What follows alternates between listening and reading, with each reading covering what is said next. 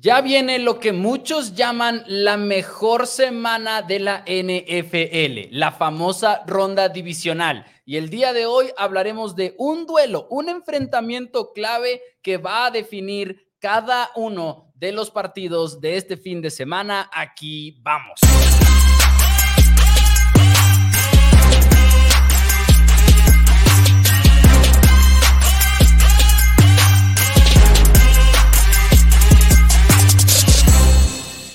Hola a todos, bienvenidos a Four Downs NFL en español. Mi nombre es Mauricio Rodríguez y como todos los días me acompaña mi hermano y coanfitrión Daniel Rodríguez para hablar acerca de la NFL. Porque Dani, bienvenido, ya viene la ronda divisional. Ya viene la ronda divisional, nos quedan ocho equipos, cuatro equipos por conferencia. Ya se fueron los este, menos dignos, por así decirlo, porque son los que salen eliminados en la ronda de comodines. Se queda la mejor, el mejor fin de semana de NFL que existe todos los años. Siempre se dice, siempre mucha gente opina lo mismo, simple y sencillamente es porque tienes a los mejores ocho equipos, los mejores cuatro por cada bando, son muy buenos partidos. No hay ninguno de los que volteas a ver esta semana y dices, 100% gana este equipo, no le pueden hacer absolutamente nada, porque incluso los 49ers en contra de los Packers, Green Bay ya estaba muy encendido últimamente, obviamente igual y la mayoría de la gente nos vamos a inclinar o se van a inclinar hacia el equipo de San Francisco, el gran favorito de toda la temporada básicamente, pero los Green Bay Packers acaban de poner unas arrastradas, le, le, ganaron cómodamente a los Dallas Cowboys que nadie esperaba eso, entonces como que, ok, pues de repente San Francisco les pones un un inicio similar y 49ers nunca ha podido ganar de, viniendo atrás este año. Brock Purdy ha sido uno de sus grandes problemas. Entonces, una muy, muy, muy buen fin de semana tenemos para jugar esta semana. Eso sin mencionar que además, pues bueno, es fútbol americano y todo puede pasar en un partido. Por eso es que nos encanta tanto este deporte. Y lo que pensamos que íbamos a hacer el día de hoy, eh, lo que tenemos planeado para este programa, es, además de que ahorita llegaremos a unas cuantas actualizaciones acerca de los coaches, incluyendo lo que se está viviendo actualmente en Patriotas, lo que se ha escuchado acerca de los Cowboys y Mike McCarthy, lo que se ha escuchado también de los Chargers, porque por ahí hay una cosita que sucedió que nos podría decir que están cerca de una decisión. Ahorita platicaremos eh, de eso un poquito más. Antes de, antes de llegar a todo eso, teníamos planeado hablar acerca de enfrentamientos clave en la ronda divisional de playoffs. Ojo, no vamos a hacer pronósticos el día de hoy, ustedes saben que eso los hacemos el jueves, pero al mismo tiempo no queríamos esperar hasta el jueves, hasta mañana para empezar a hablar de estos partidos, porque si la estamos nombrando eh, la mejor ronda de los playoffs, tenemos que tratarla como tal. Así que hoy un enfrentamiento clave, una batalla posición contra posición, jugador contra jugador, que vaya a definir los partidos de este fin de semana. Y Dani, yo te pregunto, ¿con cuál quisieras empezar? Y me, me, parece lo mejor de todo iniciar en el, en el orden que son los partidos. Okay. Al final de cuentas nos repartimos. Yo traigo los dos de la conferencia americana, tú traes los dos de la conferencia nacional. Más Así es. Este, enfrentamientos claves. Entonces yo digo que iniciamos por el comienzo. Ahora sí comenzamos okay. por el inicio de lo que es la ronda. Tenemos dos juegos el sábado, tres y media de la tarde, siete y cuarto. Cuidado, cuidado con los juegos del domingo porque inician más temprano de lo normal es a las 12, a las 5 y media pm, así que no, no se les vayan a pasar por ahí los horarios y de repente claro. les digas, no hay problema, podemos ir al parque con los niños, al cabo el juego empieza a las 3 y media, no, no es a las 2 de la tarde, así que vayan al parque un poquito más temprano, vamos con los niños. Iniciamos Houston Texans en contra de los Baltimore Ravens, un partido que ha tenido una línea que ha fluctuado demasiado, sinceramente, abrió en menos 9 para el equipo de los Baltimore Ravens, bajó hasta menos siete y medio y ya regresó al menos nueve. He sido movimientos bastante, bastante interesantes sin lugar a dudas, Maus. Y para mí el enfrentamiento más clave en este encuentro es que sabemos que Baltimore mejoraron la posición de receptor, pero tampoco es que traen a los mejores receptores de todo. Así que, Maus, en este momento, creo que los Ravens, la mejor manera en la que explotas a tu, a tu ofensiva es aprovecharte de los cornerbacks de bajo nivel que tiene el equipo de Houston Texans.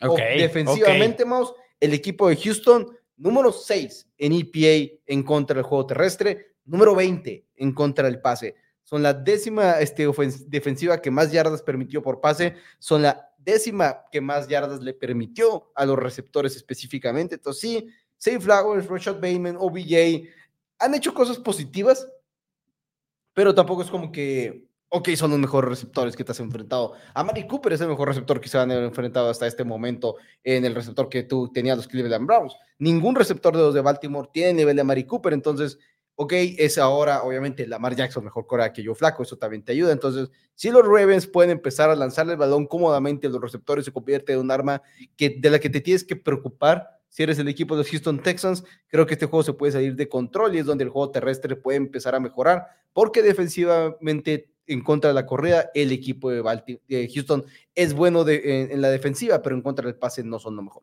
Es bueno a nivel número uno en muchas de las estadísticas de eficiencia en las últimas cuantas semanas. La verdad es que Houston se ha convertido y creo yo eso es de lo, de lo más discreto que pasó en Texans, como que ya sabíamos acerca de que tenían el potencial, por ejemplo, para presionar al coreback con Will Anderson, ¿no? Novato, top 5, sabíamos de CJ Stroud porque era uno de los corebacks que se fueron muy rápido en el NFL draft, o sea, no es algo que, o sea, sí, nos agarró por sorpresa cómo está jugando CJ Stroud, pero en sí el potencial de Stroud ya lo conocíamos, más o menos como que esa mejor versión, pero la defensiva terrestre creo yo se ha sido algo que al menos en lo personal no esperaba, con todo la llegada de Dimico Ryans, con todo y la mejoría en la línea defensiva que igual y no es la mejor de toda la NFL, pero antes era un equipo que era de los peores en la liga en las trincheras y creo que cuando llegó Dimico Ryans junto con Nick Caseiro, eh, que bueno, lo trajo obviamente, la verdad vimos esa evolución en Tejanos de que el suelo ya no era tan bajo, por así decirlo, pero bueno, me encanta esa predicción porque, bueno, no predicción, sino esa definición de batalla clave porque los receptores de Baltimore creo que a veces no, no reciben suficiente crédito por lo que ha sido esta temporada. Creo, que reciben el crédito justo. Creo que OBJ de repente tiene muy este, buenos momentos, pero tampoco ha sido como que un mega receptor. Rashad Bateman y Safe Flower siguen tirando balones a diestra y siniestra. Sí. Entonces creo que lo justo está ahí. Pero siguen sin ser, o sea, bueno, me queda claro que no son un grupo de élite, de receptores. Pero cuántas veces hemos hablado acerca como que de este grupo de receptores, ¿no? Siento que cuando hablamos de Baltimore hablamos de muchas otras cosas eh, y no digo que sean como que la fortaleza del equipo, pero realmente creo que muchos quisieran tener el cuerpo de receptores que tiene Ravens. Creo que sí, pero al mismo tiempo igual y no sé si hay otro equipo en todos los playoffs que quisieran tener este grupo de receptores, si te puedes visualizarlo. Entonces, por eso creo que hasta cierto punto recibe el, lo justo, la atención justa. Mark Andrews seguramente va a jugar. Este, el día de hoy entrena al 100%. Por cierto, Mark Andrews a la cerrada después de una lesión que parece que le iba a acabar la temporada, acabó la temporada regular, lo van a activar al parecer de la reserva lesionados y el hecho que entrene hoy al 100% te indica muy claramente que va a jugar y eso le va a dar otra dimensión a, esta ofensiva de Baltimore de nuevo. Kansas posiblemente quisiera esos receptores. Como que me fui pensando uno por uno. Eh, receptores abiertos, hablando nada más de receptores abiertos, Kansas los cambiaría así. Diría, acepto.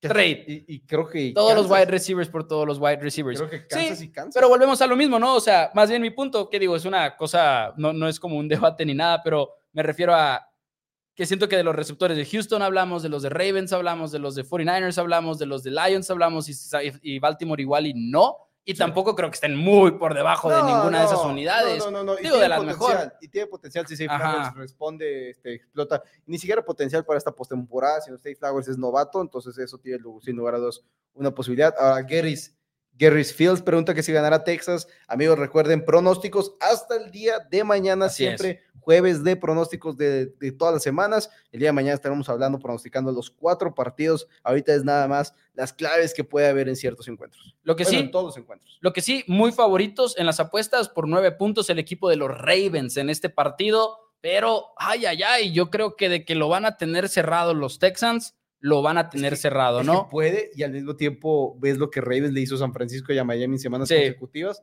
y de repente llegan y destrozan a CJ Stroud. Si Will McDonald le gana a CJ Stroud y a Bobby Slovic, tampoco es como que va a estar de que, ¿qué pasó?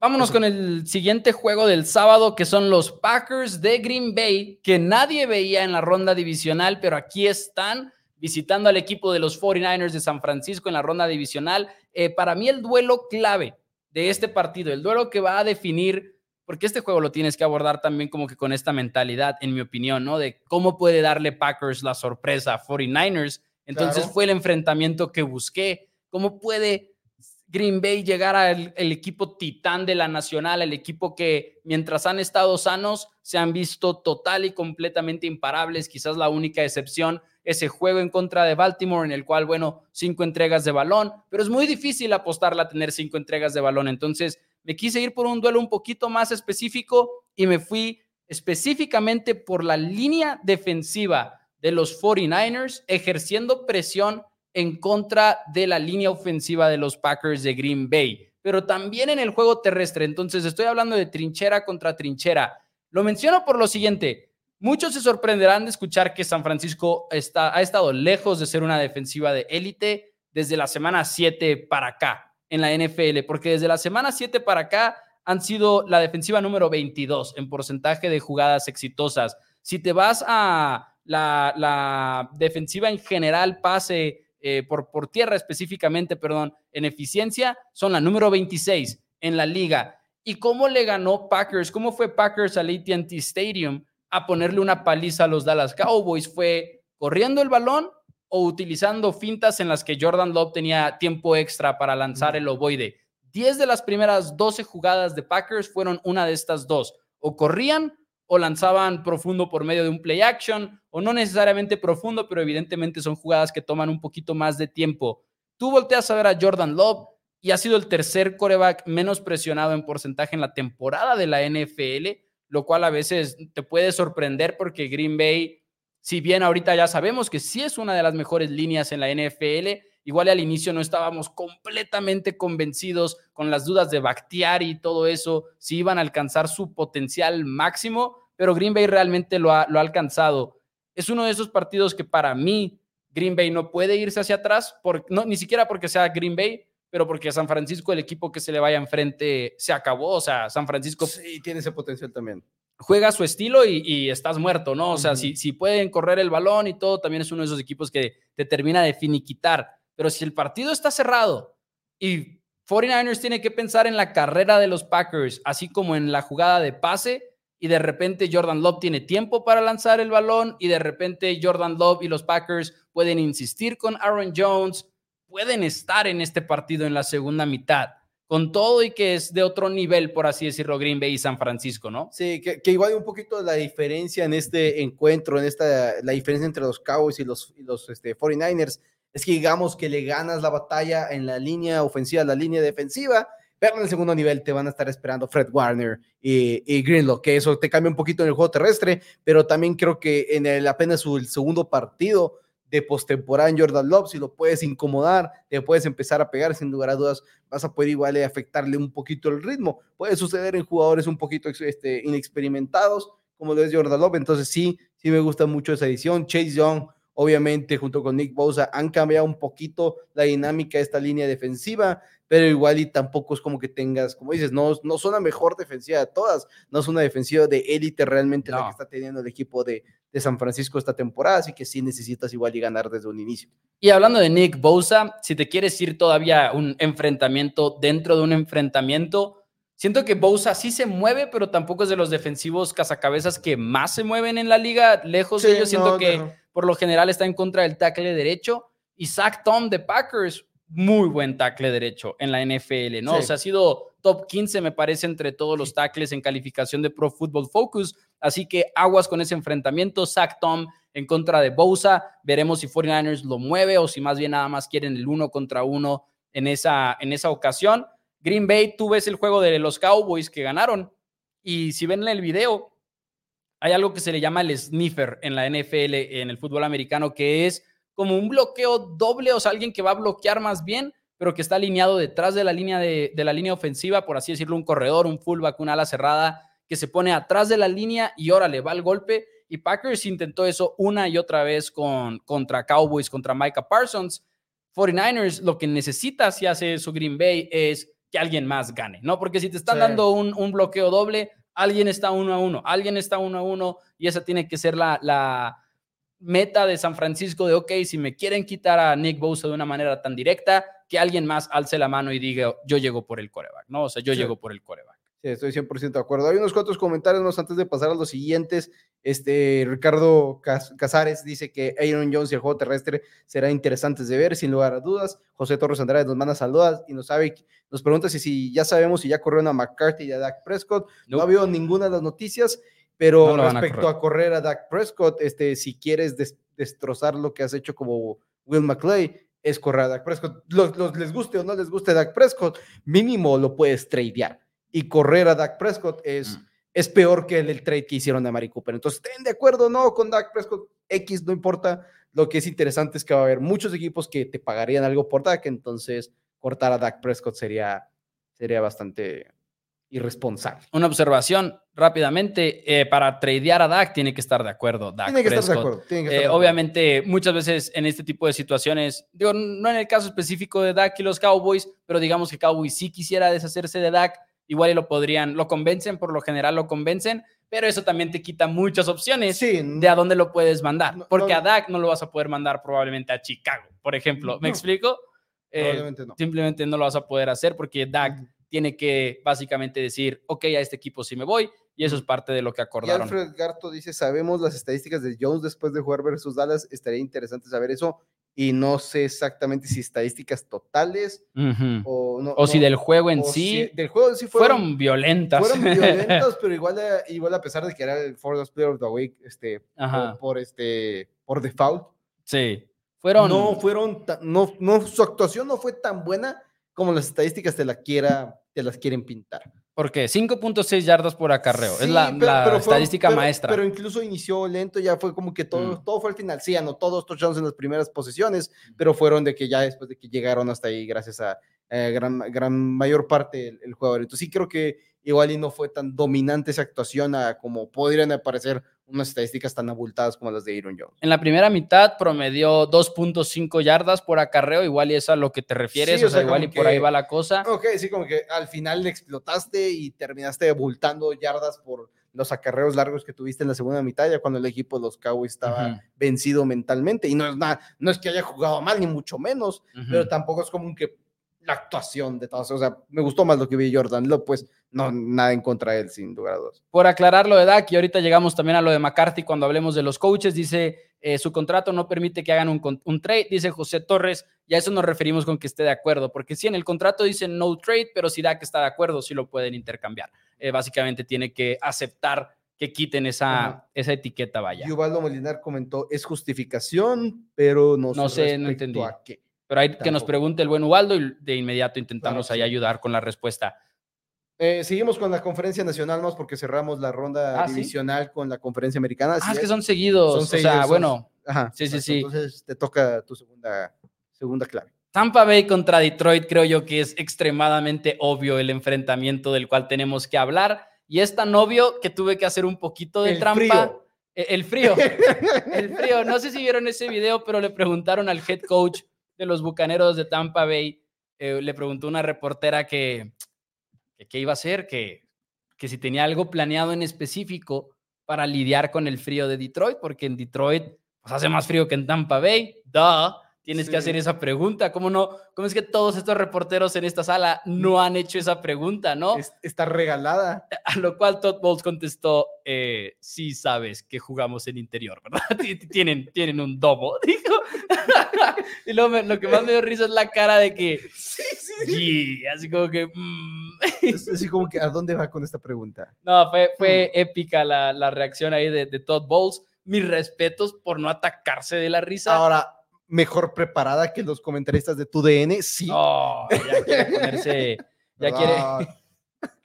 Marco González dice, ¿qué pasó con Reds de, la LFA? Ah, yo pensé que con Joey Boto, dije, sí se van a quedar con Joey Boto. Ay, ay, ay, este, ahorita vamos a estar platicando un poquito, no, no sé qué, no vamos a estar platicando de Reds, pero pues no, no sé, Marco, la verdad es que es una locura tener esos dos comunicados dentro de una hora, ¿no? No, estamos, estamos todos donde mismo ahí, entonces esperemos luego saberlo. Para los que no sepan de qué estamos hablando, de la LFA, de la Liga de Fútbol Americano de México, hay un caos. Pero bueno, eh, siguiente partido, Tampa contra Detroit. Hablaba yo del enfrentamiento obvio y voy a hacerlo de los dos lados, voy a hacer trampa, no me importa. Mm. Receptores contra cornerbacks en este partido.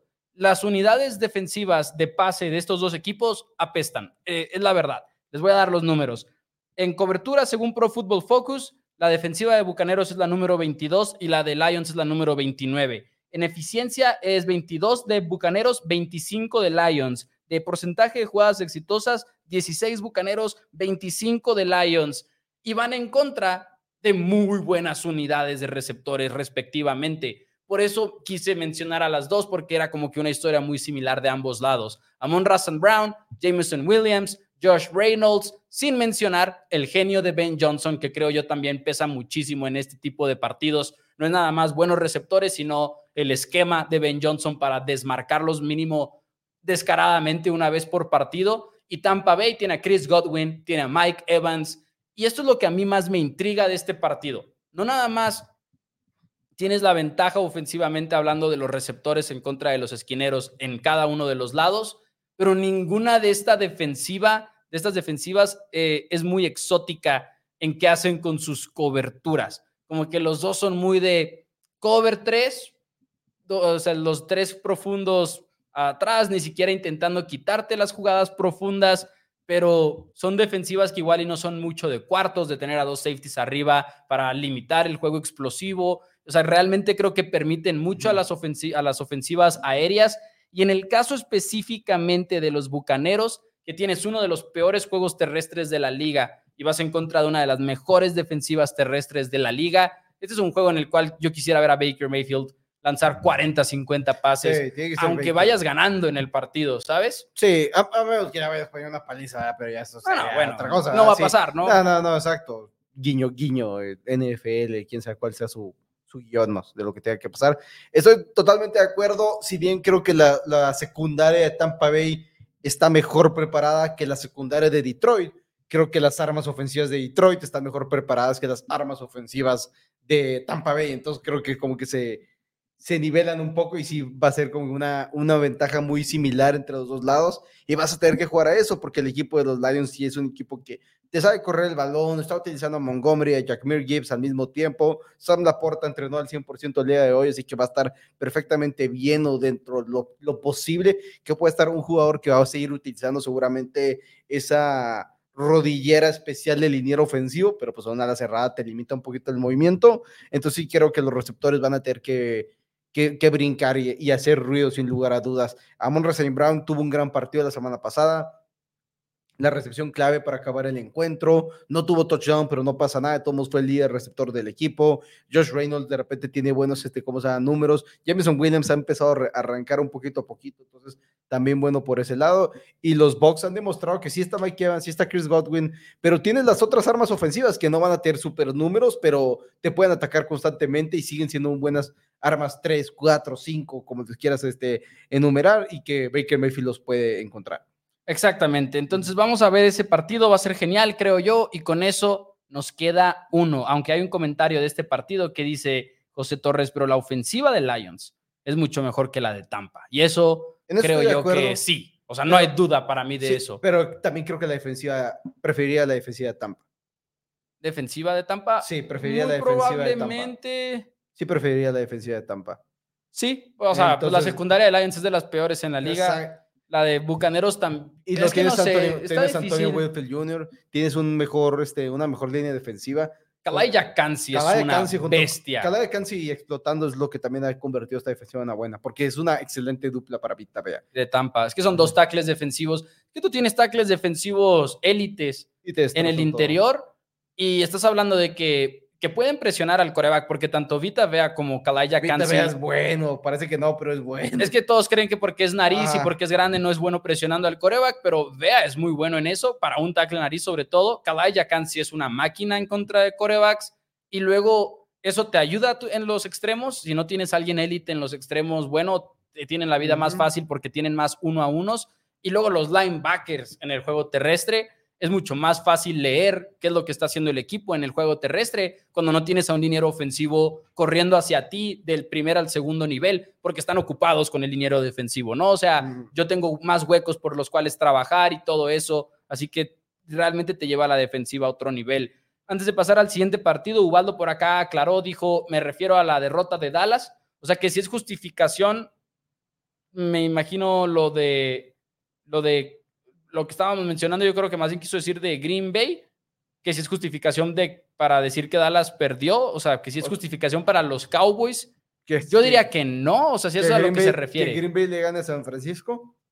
No sé exactamente mejor. Eh, este... Yo lo interpreté, a ver si me equivoqué también por acá, como ah. si el hecho de que Green Bay sí es muy bueno en ofensiva es justificación para Dallas de haber perdido. No, es lo único que me hace sentido. No, es justificación. Dallas tuvo que haber ganado ese partido. Hay veces que explicamos por qué perdieron y no es justificarlos. Es nomás explicar esto es lo que sucedió. No debió haber sucedido y creo que si no hay justificación. Dallas tenía que, ganar. Para que Dallas perdiera eh, el encuentro. Vamos, cerramos y ahorita pasamos al comentario de José Tamayo más adelante en el programa. Eh, cerramos con los Chiefs en contra de los Bills. Mm, los Bills parece que pueden estar fuera de playoffs en la semana 18. Los Chiefs no les hemos dado, no les hemos comprado tanto como quizás debería ser un equipo con Patrick Mahomes y Andy Reid. Y aquí estamos. Roda divisional.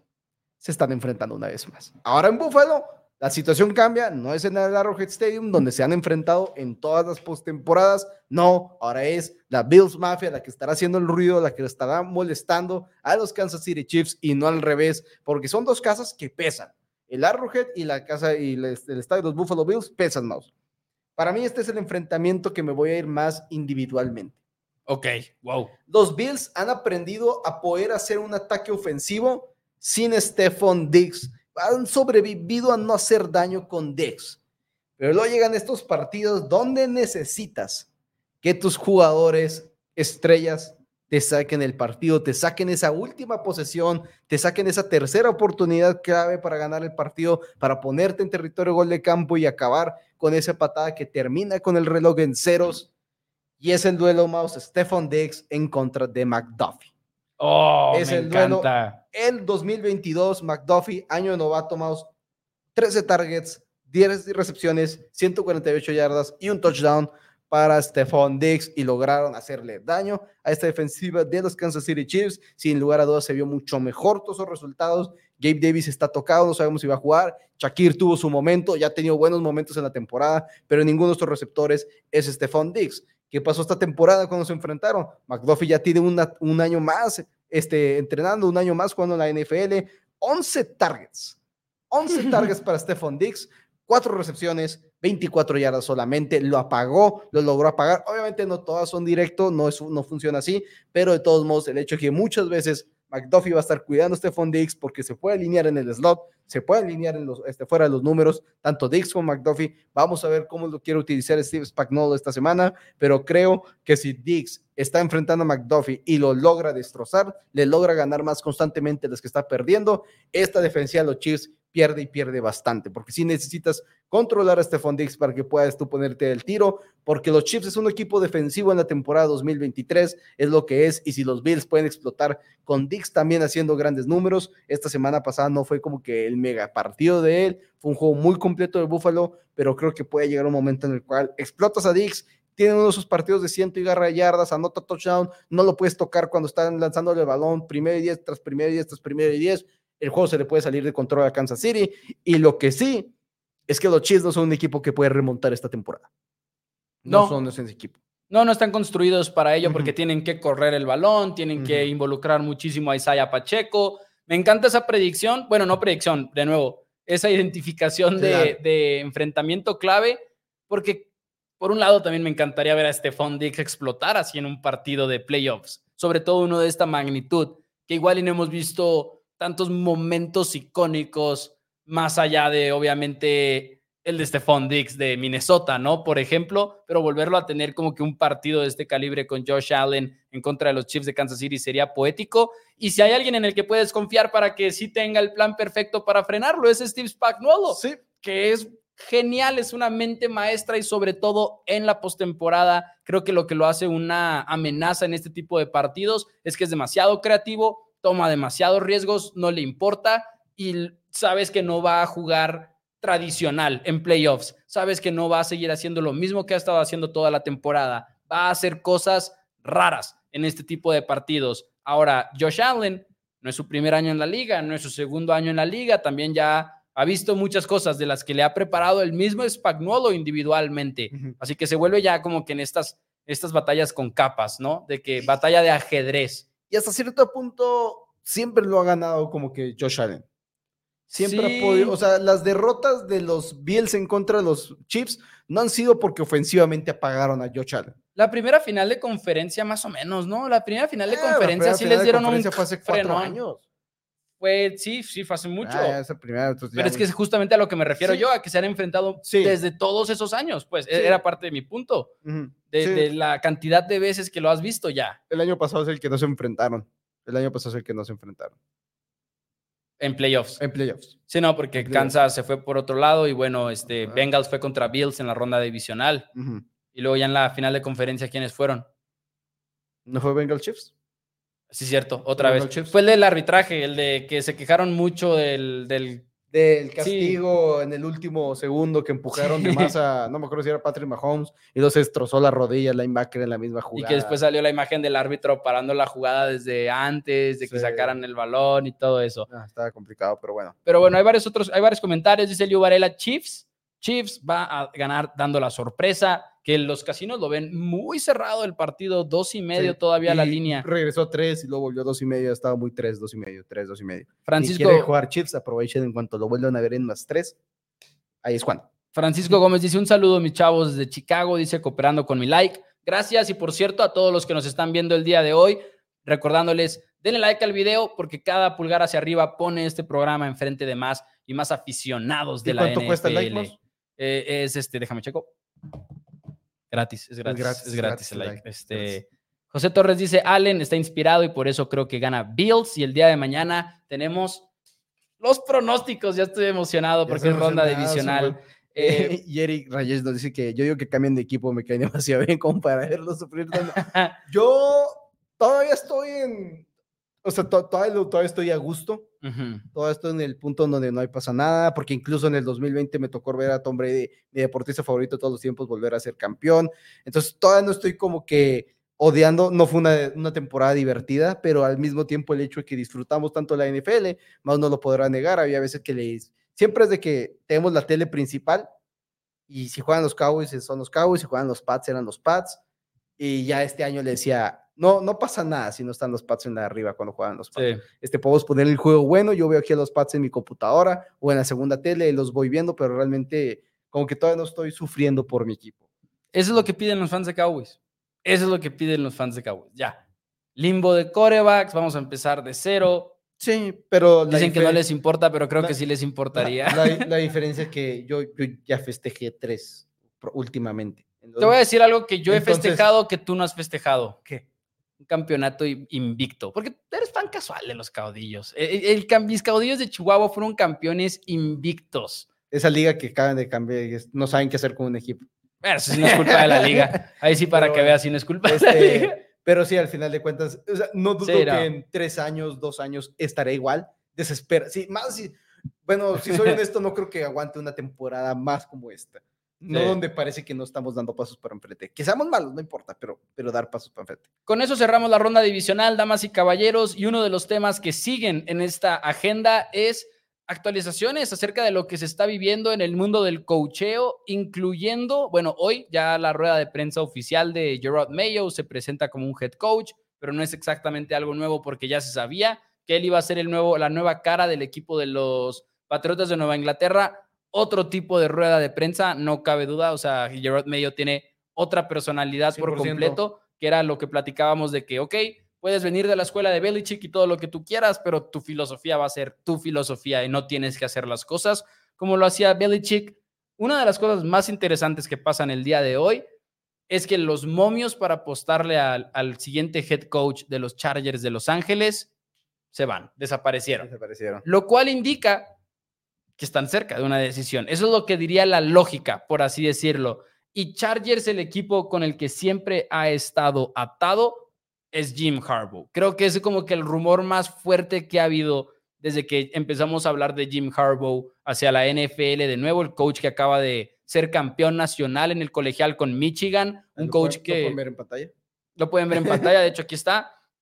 Es, es, un coach que ya tuvo éxito en la NFL tres veces consecutivas, a la final de conferencia con el equipo de los 49ers de San Francisco. No sabemos si va a pasar, pero como que es la expectativa, creo yo, a eh, estas alturas. Jim Harbaugh, que nomás ha entrevistado con dos equipos, los Atlanta Falcons y los Angeles Chargers, son los únicos dos equipos que han podido entrevistar, no los únicos dos. Siento que como con este tipo de coaches no es de que estoy pidiendo permiso para entrevistarlo con uh que no sé realmente cómo funcione con el fútbol americano colegial. En la NFL tienes que pedir permiso para entrevistar a Según yo, aquí eres libre de eh, Según yo eres libre, pero seguramente, se, van, se van antes de que jueguen los tazones. Sí, seguramente más de uno ha intentado este, traer a Jimmy Harbaugh una entrevista, pero Jimmy Harbaugh se puede dar el lujo de que, no, o sea, contigo no voy porque no me interesa tu equipo, tu roster no es un roster que me interesa coachar, porque aparte muchas veces de todos los candidatos que están siendo entrevistados, pocos tienen la posibilidad de que, ok, me regreso a ser head coach de Michigan.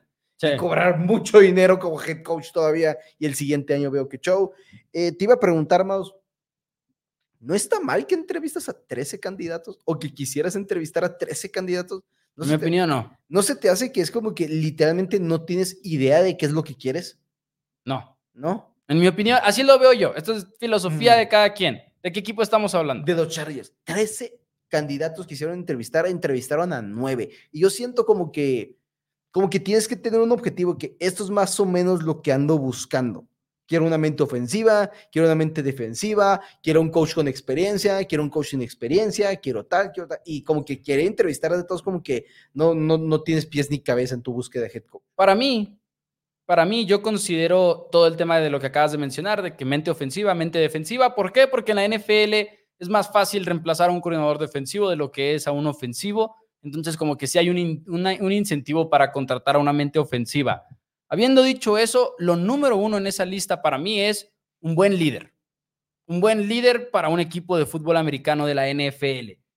Y yo siento que la única manera de realmente tener en cuenta más o menos quién es esa persona mm. es entrevistándola. Y para mí, si le vas a apostar a alguien para que lidere tu franquicia por años, no me importa si hablas con 13 personas. Habla mm. con 15, con 20 si quieres. Para mí la, la búsqueda tiene que ser, ahora sí que agotadora, ¿no? Creo que es, obviamente es muy exagerada, son los dos extremos, pero ¿qué prefieres? Te la pongo así. ¿Prefieres tres entrevistas a candidatos de head coach? ¿O prefieres cero entrevistas como lo hizo los Patriotas de Nueva Inglaterra, que tú mismo criticaste? Ah, Esa es mi pregunta. No, no, prefiero las 13. Yo también. Es, siento que es un... Sí entiendo tu prefiero punto. las 13. Sí entiendo tu punto, pero no tengo nada en contra. Lo único que sí tengo en contra es que igual y lo tienes que hacer con mucha conciencia de que no se van a llevar a tu candidato. Al mismo tiempo, Chargers, prefiero que hubiera preferido que tomaran el camino de los Commanders gerente general primero. Ah, ya. Y ahora sí vamos por head coach. Los, los Chargers siguen sin tener un gerente general. Entonces hubiera preferido algo así, aunque al mismo tiempo, si tu, si tu prioridad es que tu head coach le saque lo más que puedas a Justin Herbert, que debería de ser también una de tus grandes prioridades, sí. alguien que termine de llevar a Justin Herbert al siguiente nivel. Entonces, igual es como que, muy bien, no, no quiero que mi gerente general me frene esta, esta opinión. O igual y como gerente general simplemente quieres uno que sea un mago con el tope salarial, etcétera, y que pueda hacer otro tipo de cosas. Que esa, esa, parte también está interesante porque si tu general manager es alguien que, si tu general manager es alguien que precisamente es del perfil del tope salarial que hemos platicado aquí en el programa de cómo esa es la tendencia al día de hoy, alguien que manipule el tope salarial, porque él debería de tener voz en la contratación de un head coach de fútbol americano. ¿Me explico? Sí. Es una buena, es, eh, no es fácil ser dueño de un equipo de la NFL. Ahora, ahorita nos preguntaba José Tamayo que, que ¿cómo sabe que cuál es la venta? No, no era José Tamayo, Tamayo, perdón. ¿Quién nos preguntó? Sí, sí, no, sí era José Tamayo, aquí está, ya ah, lo puse. Ah, ok, ¿De, que, ¿de qué nos sirve que los Caballos sean la franquicia más valiosa de la liga si tienen el mismo tope salarial que todos y no pueden reforzarse? Que si pudieran hacerlo Literalmente son el equipo que podrían más fácilmente gastar más dinero anualmente que cualquier otra franquicia. No lo quieren hacer. No lo quieren hacer. Se acabó. Jerry Jones quiere gastar lo mínimo, casi casi posible, y con eso ser feliz. Porque es la realidad. Podrían manipular el tope salarial, podrían hacer todo tipo de cosas. Como dice Dani, pues se rehusan a hacerlo por alguna razón. Eh, entiendo la, la, queja, ¿no? Porque sí es como que una queja muy justa decir, si es el equipo más valioso, ¿por qué no lo están haciendo? Pero no es porque no pueden, es porque o no quieren o no saben cómo manipular el tope salarial, que no sé cuál es peor. Eh, definitivamente la peor es no eh, querer. no. no saber todavía. O sea, de no, no, no, yo creo que no saber está peor. Yo creo que querer hacer lo que está haciendo los Eagles, por ejemplo. No querer ser dueño de un no, no querer siendo un dueño de NFL y no querer competir. No, no, no, no, no, no, no, no. Prefiero, prefiero personalmente que mi dueño sea que, pues no, o sea, sí, sí creo que está peor que sea ineptitud a que sea, podrías decir, este, ¿cómo se llama? Que nomás, o sea, que lo ve como un negocio y su equipo es un negocio y va a seguir siendo un negocio porque va a seguir siendo uno de los más, más, más, ¿cómo se llama? Este, valiosos y va a ser difícil que alguien se los tumbe el puesto del más valioso, pero para mí está peor que simplemente, es que sí quiero, pero, pero ¿qué hago con mis manos? No, pero por ejemplo, hablando del programa, usando el programa como ejemplo, yo prefiero tener el hambre de querer que este programa nos salga bien. Yo prefiero querer ser alguien que en la vida estoy compitiendo, pues, o estoy haciendo algo bien en mi vida, a, que igual y tengo toda la actitud y quiero hacerlo bien, pero pues de plano no se me da conducir un programa de fútbol americano. Pero eso, eso sería más bien lo que, lo que tú, algo que tú controlas. O sea, ¿qué preferirías que... que no, yo no controlo si soy bueno en algo, ¿no? No, pero lo influyo, más no lo tú controlas el hambre, controlas todo eso. ¿Qué, o sea, ¿qué preferirías que Pat McAfee no supiera su, no quisiera hacer un, mejor programa o que quisiera hacerlo, pero no pudiera hacerlo porque fracasa constantemente? Y yo creo que todo, o sea, yo prefiero, yo creo que todo empieza con lo de adentro, pero, pero, es lo que es al final de cuentas. Y NFL se, se valen los contratos como el de Otani, nos pregunta Miguel, Miguel Alejandro García Olivas. No, a ese nivel no. No se vale porque el béisbol no trabaja con un tope salarial este, que le llaman duro. Este, el béisbol tiene un tope salarial, entre comillas, ficticios. Y suave. no es ficticio, es suave, más bien. Bueno, suave. Este, el, punto es que lo, te lo puedes brincar si quieres, pero eh, cada dólar que te brincas tienes que pagar una multa. Y si lo sigues haciendo año tras año, las multas van aumentando y aumentando. impuesto de lujo, le dicen, ¿no? Impuesto, de, lujo. Impuesto de lujo. Entonces, hay equipos como los Dodgers que deciden superarlo, brincárselo por mucho. Hay equipos como los Red Sox que simplemente no lo quieren hacer ya y te molesta por lo mismo, porque dices, eres de los equipos más caros, más valiosos, ¿por qué no lo haces? Pero aparte es peor porque ahí lo pueden hacer muy fácil.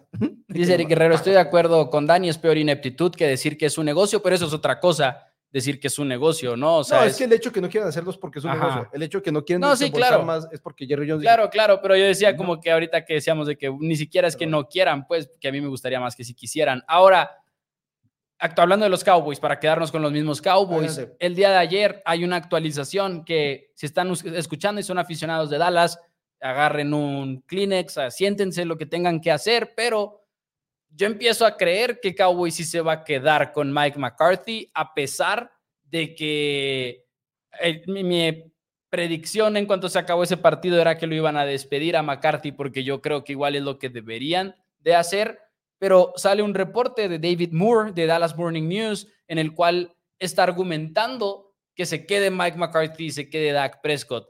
Si cualquier otro reportero hubiera hecho ese artículo, ok, está compartiendo su opinión. El problema es que David Moore es conocido en los medios de Dallas como la primera palabra de Jerry Jones. Es el primero que pregunta en cada rueda de prensa, es el que normalmente saca reportes que coinciden opiniones que coinciden exactamente con lo que termina siendo el equipo. Así que muchos creemos que el hecho de que David Moore haya sacado esa nota es como que preparando el terreno y preparando a la afición de por qué esta es la decisión correcta. ¿Me explico? O sea, Jerry Jones básicamente mandando la línea editorial prácticamente al Dallas Morning News. Eh, entonces, eso igual y no va a emocionar a muchos aficionados, pero lo que sí, hay fechas esperadas, jueves o viernes, se supone que entre jueves y viernes va a ser la reunión entre Mike McCarthy y Jerry Jones.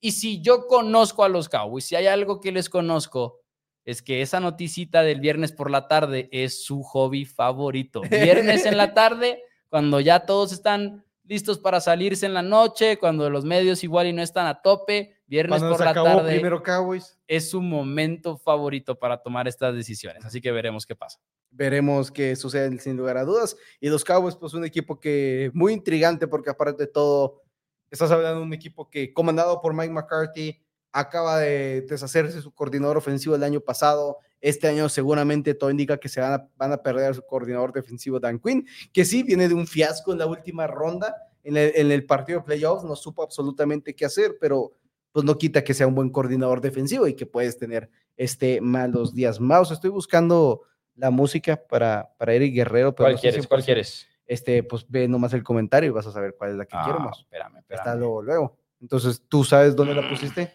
No sé si la borré ya. Uh, que la ma. No. Ya la borré. Ya la borraste.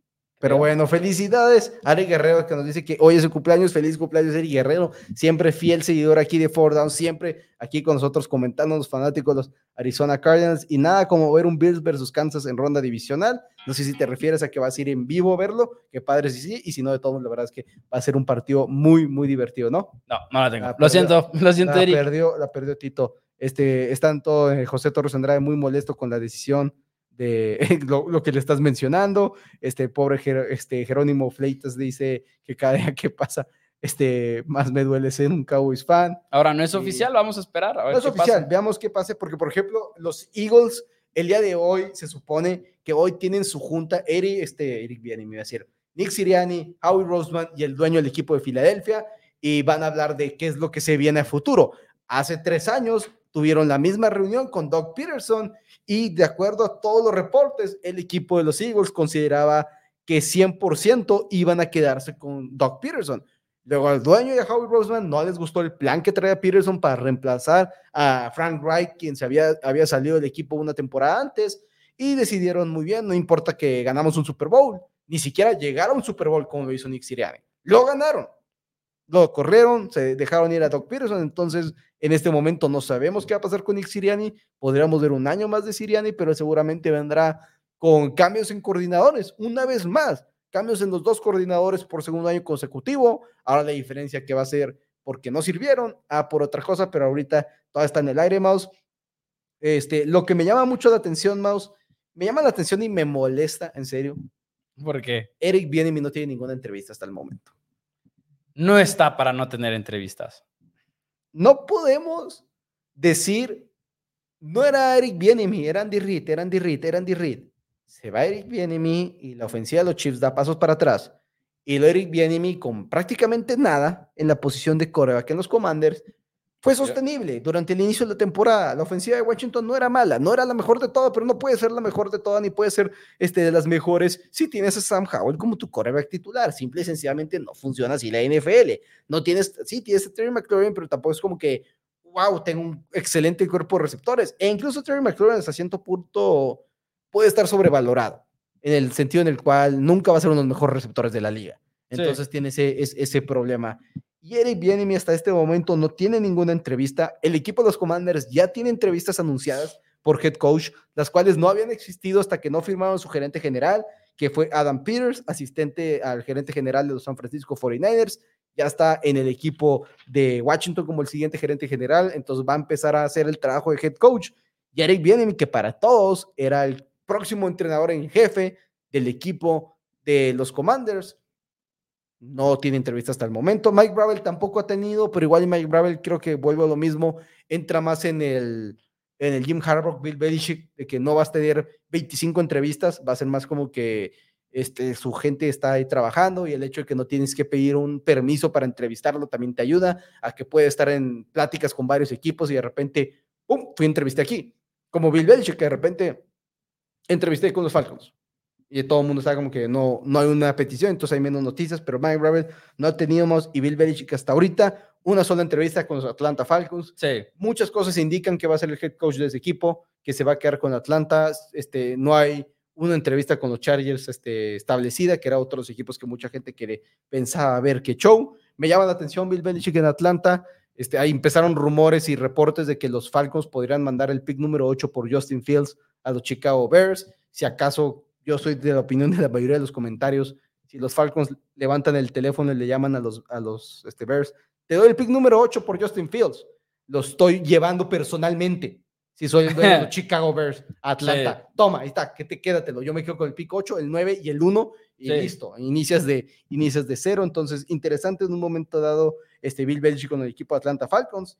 Y lo que me llama la atención es que lograron entrevistar a Atlanta a los dos head coaches igual y más de más renombre, sin lugar a dudas, en este, en este, en este ciclo. Si logran entrevistar a Mike Bravel también, te habla de lo que esperan del dueño Arthur Blank en, el equipo de los Falcons, los head coaches. Y vale la pena mencionar que, ok, estamos hablando de los coaches que todavía no han recibido entrevistas y demás, también sigue siendo temprano en el proceso. Claro que los coaches son despedidos muy rápido, porque tienen que empezar a hacer todas estas entrevistas y demás, pero toma tiempo una vez que ya está despedido, como que el terminar de aterrizar, con quién vas a, con quién vas a irte, las preguntas de una entrevista de, de entrenamiento van de todo tipo de cosas. Créanme que no es una entrevista de trabajo normal, más bien es básicamente un cómo vas a tratar los OTAs, cómo vas a tratar minicamp, qué vas a hacer en la semana de descanso, qué vas a hacer en training camp por semana, tal, tal, tal, tal, y todo eso lo tienen que plantear en una entrevista, así que no es algo fácil tampoco, ¿no? no,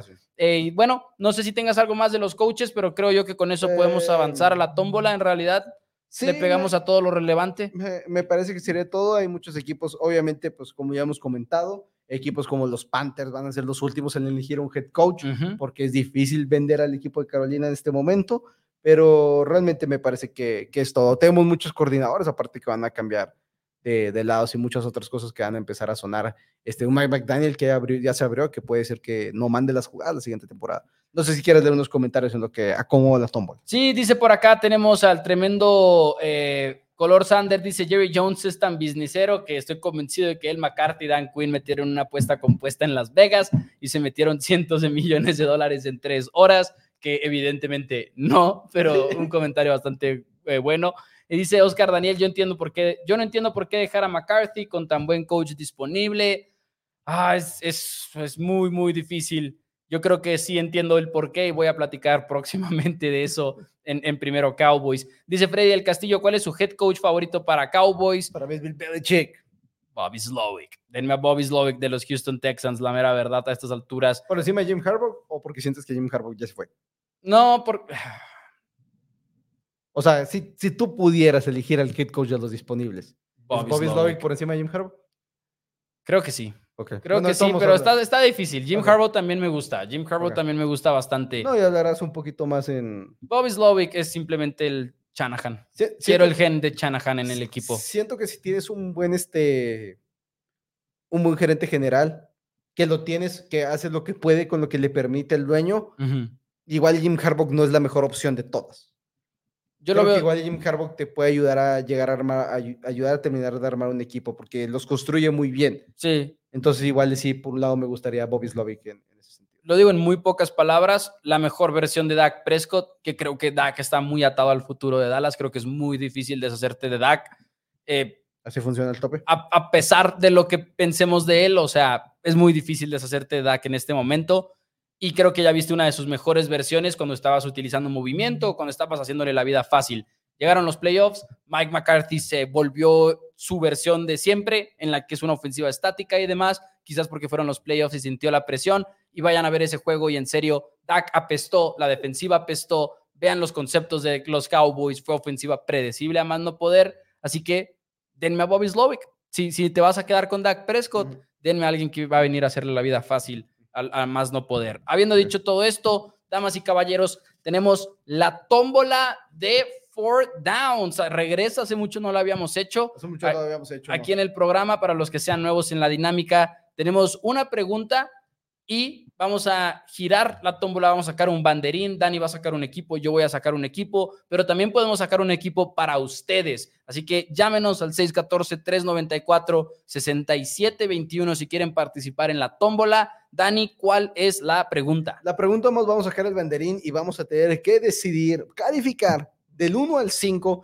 ¿qué tan probable vemos este equipo compitiendo por un Super Bowl en la temporada del 2024? Tomando como en cuenta que 5 serán los San Francisco 49ers del 2023, muy, muy, muy serio contendiente, y uno serían los New England Patriots del 2023. Entonces me parece que es como que así, es, uno es a ese calibre de los peores equipos de la liga, Commanders, Patriots, el que me quieras poner, okay. este, los Panthers, pero como se llama, de repente se me olvida que Chicago ganó un poquito más partidos y cinco serán los San Francisco 49ers. Ese equipo que pones como favorito. Y quiero decir San Francisco porque Chiefs este año, pues igual y no. ¿Baltimore es el 6 porque le ganó a San Francisco? No. Ok, no. Pero es que no ponías a Baltimore como San Francisco al inicio de la temporada. ok, ok, ok. Y estamos antes del inicio de la siguiente temporada. Ok, ok, ok. Bueno, eh, vamos a sacar uno y tú, tú y yo. Y vamos a ver si alguien se anima también a marcar aquí a la tómbola 804 downs. Entonces, del 1 al 5, oportunidad de estar en playoffs. De competir. De, competir. De competir en, por un este. Está muy bueno el que te tocó. Me tocó uno muy Parece arreglado. Parece arreglado. Los New York Jets, quienes van a contar con Aaron Rodgers la próxima temporada. Del 1 al 5, de competir. Del 1 al 5. ¿Competir por, por, por qué? O sea, bueno. Por, el Super Bowl. Por el Super Bowl. Por el, Super Bowl. Tenemos una llamada, ahorita pasamos a ella, Maus. Los New York Jets, sí, los San Francisco 49ers son un 5 este año y los Lions son un 4. Los pongo en un 3 a los Jets. Los pongo en un 3 a los Jets. Creo que Aaron es un muy buen coreback. Creo que regresando un tendón de Aquiles a esa edad no va a ser sencillo, aunque parecía que iba a volver. No considero que va a llegar de gran manera. Creo que los Jets están lejos. Creo que nos lo demostraron este año. La defensiva está ahí, pero la línea ofensiva es inexistente. El cuerpo de receptores tampoco es muy bueno. Fuera Garrett Wilson, Brice Hall va a poderte correr el balón, pero yo creo que los Jets con Aaron Rodgers, incluso este año, no se ponían al nivel de los Buffalo Bills, no se ponían al nivel de los Kansas City Chiefs, no se ponían al nivel de los Baltimore Ravens, entonces por eso no creo que los puedo poner ni como un 4, porque creo que entran para la siguiente temporada como un comodín. Entonces por eso los Jets los pongo en un 3 para competir por un Super Bowl en el 2024 este, y tenemos una llamada que viene desde Puebla, si no me equivoco. Muy buenas tardes, ¿con quién tenemos el gusto el día de hoy? ¿Qué tal? ¿Cómo están? Con Gabriel, otra vez. Buenas tardes. Eso, Gabriel, eso, ¿listo para la tómbola? Claro que sí. Oye, nada más, este, ¿ya está la pregunta o apenas la van a decir? Eh, ya la dijimos, pero la, podemos volver a decir. Va a ser del 1 al 5. ¿Qué tanto los ves compitiendo por un Super Bowl en la temporada del 2024? El 1 siendo un Washington Commanders de este año, un New England Patriots de este año. El 5 siendo unos San Francisco 49ers, unos Baltimore Ravens de esta temporada. ¿Listo? Va. Listísimo, claro que sí, vamos. Ahí va, ahí va. Tómbola 804 Downs está de regreso. Recuerden que pueden llamar y participar ustedes también. Ahí va el banderín. El tremendo Gabriel. Uh, ¿Se vio? ¿Se vio en la, en la toma? No sé si se vio en la toma, pero yo sí lo vi. Son los. Uh, los Rams, déjame tapo el San Luis para que no se vea que son banderines viejos. Los Rams de Los Ángeles. El, color no lo, el logo es throwback. El logo es lo que pasa es que es throwback. Se lo quisieron copiar a los caudillos de Chihuahua. No sé qué está pasando ahí. Rams de Los Ángeles del 1 al 5, que me encanta también porque, bueno, Rams dio ese paso también eh, que igual y pensábamos que iba a llegar más tarde, pero ya compitieron técnicamente esta temporada. Así que del 1 al 5, Gabriel, los Rams, ¿qué, qué tanta pelea dan el próximo año? Pues yo creo que se meten a playoffs otra vez. Este, y no los veo llegando más lejos de la ronda divisional. Sí. Este, yo creo que jugaron muy bien. Fue un equipo que hizo cosas más allá de las que podía hacer. Un poquito así se vieron como los Seahawks del año pasado. Y yo veo muy bien el equipo, lo, lo, está armando muy bien la gerencia, McVeigh, no sé qué tanto se involucre pero este, a ver, van a tener una primera ronda, ya tiene tiempo que no tienen una y han drafteado bastante bien. De todas formas, yo creo que tuvieron suerte ahorita con el juego de su línea ofensiva. Eh, Stafford sigue jugando a un altísimo nivel, pero eh, se sigue lesionando. Y todas las lesiones. También ya está terrible la edad eh, también se lesiona Puka Nakua, es una promesa. A mí me encanta Puka. Este, Piezas defensivas, pues me gusta. Yo, sé que hay gente a la que no le gusta tanto, pero a mí sí me gusta su secundaria. No la veo tan mal. De todas formas, es difícil andar compitiendo a tan alto nivel. Yo creo que tuvieron algo de suerte esta temporada y les estoy dando chance porque confío mucho en McVeigh y confío muchísimo en Stafford. Pero no los veo pasando de, la divisional. Yo creo que estoy siendo optimista. Gabo, ¿Qué piensan ustedes? Muchísimas gracias ah, por tu. Bueno, como un 3 o un 4. 4. 4. Ok. Sí, suena un 4 lo que dijo. Muy bien. Suena un 4. Gabo, muchas gracias por tu llamada. Sí, suerte. Gracias. Ahí lo tienen. Participante de la tómbola de Four Downs. Creo que había otra llamada. Estaban dando otra llamada, pero lo tuvimos que mandar al buzón. Era el tremendo Octavio Gómez, que si gusta volver, regresarnos llamada. Me gusta mucho la comparación de Rams este año con los Seahawks del año pasado. Unos Seahawks igual un poquito más completos de roster, pero unos Rams con un mejor coreback. Entonces sí me parece una, una comparación bastante junta, sin lugar a dudas.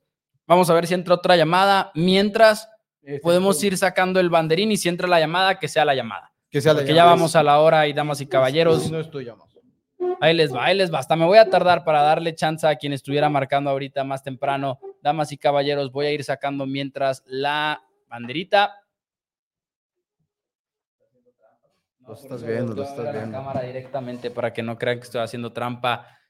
Ya no cayó llamada, ya no cayó llamada, damas y caballeros. Con esta nos vamos. No, ya entró, ya entró. Alcanzó a entrar. Así, Octavio, ¿estás listo para el banderín que ya saqué? Ah, pues no sé, a ver, dime qué equipo es.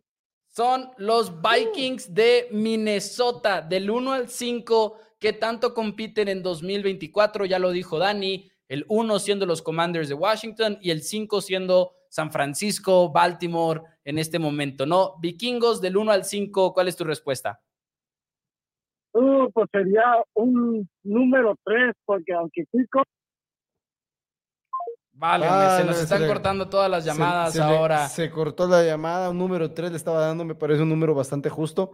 Va a estar muy buena el norte de la Nacional. y, pero claro que los, los Vikings eh, pueden ser un 3 o pueden ser un 1, porque todo depende si pueden retener a Kirk Cousins. A Kirk Cousins. Si no, de repente van a estar en el limbo como estuvieron cuando se venció el contrato de Case Keenum en el, ¿cómo se llama? En el 2000, ya no me acuerdo qué número, que termina firmando Kirk Cousins. Dani, pues hay una disculpa ya al Octavio, se nos fue la señal, no sé si a él o a, nosotros. Eh, pero Dani, algo que quieras agregar, ya nos vamos el día de hoy. Este, vamos, este, te convencí, ya lo estamos haciendo un poquito más oficial.